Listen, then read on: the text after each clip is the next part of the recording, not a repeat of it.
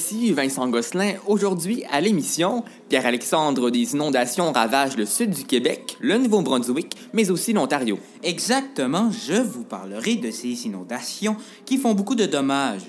Marc, de ton côté, tu nous parles de micro-robots. Absolument, je vais vous expliquer ce que des chercheurs canadiens ont réussi à créer et c'est assez incroyable.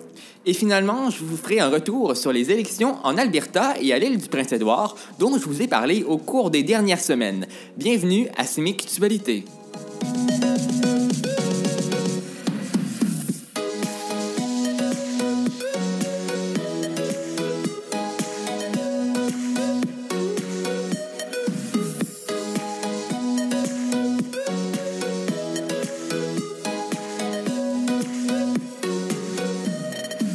Depuis quelques semaines, les inondations présentes dans le sud du Québec, au Nouveau-Brunswick et en Ontario font les manchettes dans plusieurs médias.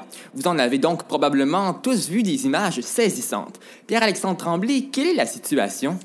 Euh, en fait, euh, dernièrement, partout dans la province, mais aussi au Nouveau-Brunswick et en Ontario, d'importantes pluies ont causé de nombreuses inondations, surtout en Beauce et à Gatineau, où l'eau a causé des dégâts majeurs. Des milliers de Québécois sont toujours sinistrés au moment, au moment où on se parle, pardon. Il y a plusieurs routes fermées. À Montréal, une digue a cédé sous la pression, causant l'évacuation de 5000 personnes. Absolument, à Sainte-Marthe-sur-le-Lac. Et oui, euh, 5000 personnes, ça fait beaucoup de monde à évacuer. Euh, ça, ça, ça prouve que présentement, euh, il y a des gens qui ne peuvent pas rentrer chez eux, qui sont pris au travers de la catastrophe, Ouais. et ce, pour, euh, à certains endroits, ce, pour quelques semaines encore, peut-être. On, on va suivre ça euh, attentionne- attentionnément. Par contre, tout à l'heure, j'ai lu que euh, ça, ne, ça ne serait pas très long nécessairement avant que les gens euh, puissent rentrer chez eux. Ça progresse assez rapidement. Mais euh, je sais pas si euh, je suis le seul euh, peut-être à avoir remarqué, mais on dirait que chaque année, les inondations sont de pire en pire parce que, en fait, on le sait, euh, annuellement à cette période euh, de l'année, au- entre avril et mai au printemps, il y a toujours des, des inondations au Québec, notamment en raison euh, de nos cours d'eau, Ouais. de la neige et de la glace qui font. C'est comme ça. Mais euh, ça a toujours été un, un fléau pour le Québec. Mais de plus en plus, on en parle et on voit des images de plus en plus euh, saisissantes. Euh, on se rend compte que vraiment ça cause des dégâts et des dommages pour les municipalités touchées. Oui, on se rappelle tous des inondations de 2017 qui avaient fait beaucoup de dommages également. 2018 avait été plus calme, mais on voit que c'est de plus en plus fréquent. Mais oui, absolument. De, de plus en plus, euh, on voit qu'il y a des qui sont euh, qui font des ravages. Oui. Et euh, c'est là pour euh, rester si on continue comme ça, notamment avec le réchauffement climatique qui peut causer certaines inondations en réchauffant la planète plus rapidement, en faisant fondre les glaces et la neige. Au Saguenay, pour ce qui est du Saguenay de la région, euh, on a été épargné, je dirais, euh, pas pour la pluie, parce que récemment, il y a eu beaucoup de pluie qui est tombée dans la région. Vous l'avez probablement remarqué. Euh. Il y a eu beaucoup de pluie, mais on est chanceux quand même. On a une région euh, peu propice euh, à, de, à de telles inondations, que, comme euh, à Gatineau, par exemple. Merci Pierre-Alexandre.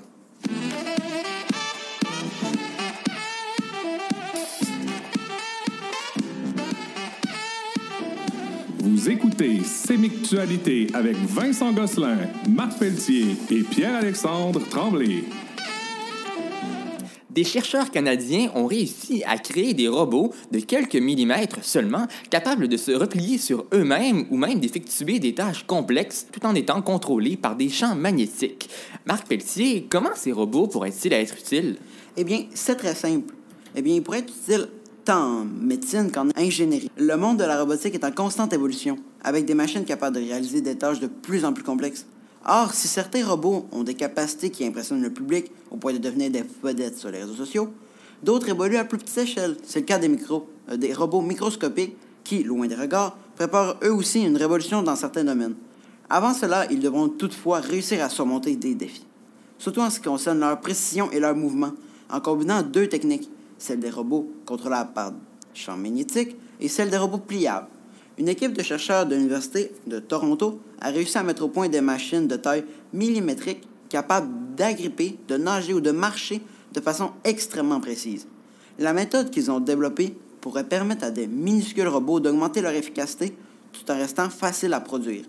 Plusieurs équipes de scientifiques travaillent à concevoir de tels appareils, surtout dans le domaine médical, où ces derniers pourraient livrer des médicaments à un endroit précis, comme certains organes ou même à l'intérieur des tumeurs cancéreuses.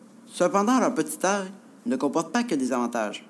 Dans plusieurs des cas, le déplacement de ces robots reste lent et difficile à contrôler, tandis que la rigidité des matériaux magnétiques nécessaires à leur conception empêche de créer des machines capables de mouvements et d'actions complexes.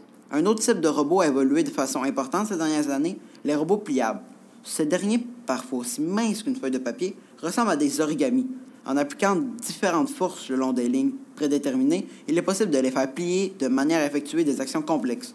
Leur capacité à prendre plusieurs formes permettrait à ces robots de s'adapter à plusieurs situations et à grande échelle, d'être utilisés pour des, pour des gestes nécessitant une grande pression, comme si ça faisait des objets fragiles. Oui, et d'ailleurs, les chercheurs canadiens ont combiné les qualités des deux variantes, créant ainsi une machine capable de faire des mouvements précis à une échelle millimétrique, non? Oui, et pour créer un robot de cette taille, à la fois flexible et contrôlable par un champ magnétique, les chercheurs ont utilisé des particules de néodyme, un élément métallique dont les propriétés magnétiques ont déjà été utilisées dans la conception de disques durs d'ordinateurs et d'autres appareils électriques ou électroniques. Merci Marc.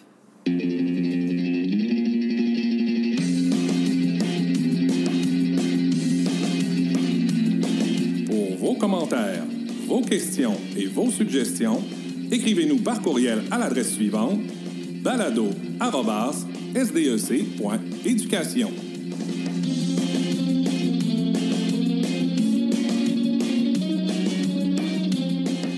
Depuis les dernières semaines, deux élections provinciales ont eu lieu au Canada? Une en Alberta et l'autre à l'île du Prince-Édouard. Dans les deux cas, un parti conservateur a été élu à la tête de ces provinces.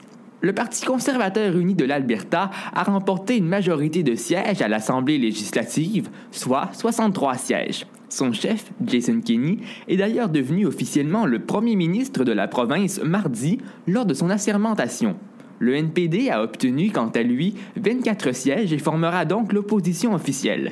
L'ex-première ministre Rachel Notley a annoncé qu'il demeurera chef de son parti et deviendra, par le fait même, chef de l'opposition officielle.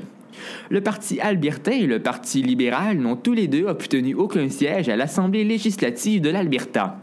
Lors de son discours de victoire, Jason Kenney a tendu la main à François Legault et au Québec pour collaborer en s'adressant à la foule en français. Du côté de l'île du Prince-Édouard, maintenant, le Parti progressiste conservateur de Denis King formera un gouvernement minoritaire avec 12 députés. Il s'agit du premier gouvernement minoritaire de l'île du Prince-Édouard. Le Parti vert, qui était en avance dans les derniers sondages avant le scrutin, formera désormais l'opposition officielle avec huit élus. Et le Parti libéral, qui formait le gouvernement, a reculé au troisième rang avec six sièges. Le candidat du Parti vert, Nick Arsenault, que j'ai d'ailleurs reçu en entrevue, a été défait dans sa circonscription d'Évangéline Miscouche en terminant deuxième derrière le député libéral sortant Sonny Galland. Cependant, l'élection dans la circonscription de Charlottetown-Hillsborough Park a été annulée en raison du décès, quatre jours avant le scrutin, du candidat du Parti vert, Josh Undery. Il a péri dans un accident nautique avec son fils de 5 ans. Une élection partielle devra donc être tenue dans cette circonscription au cours des prochains mois. Et finalement, un référendum sur la réforme du mode de scrutin s'est également déroulé simultanément à l'élection provinciale. Les insulaires ont voté en majorité, soit à 51% contre une telle réforme. C'était Vincent Gosselin pour Sémictualité.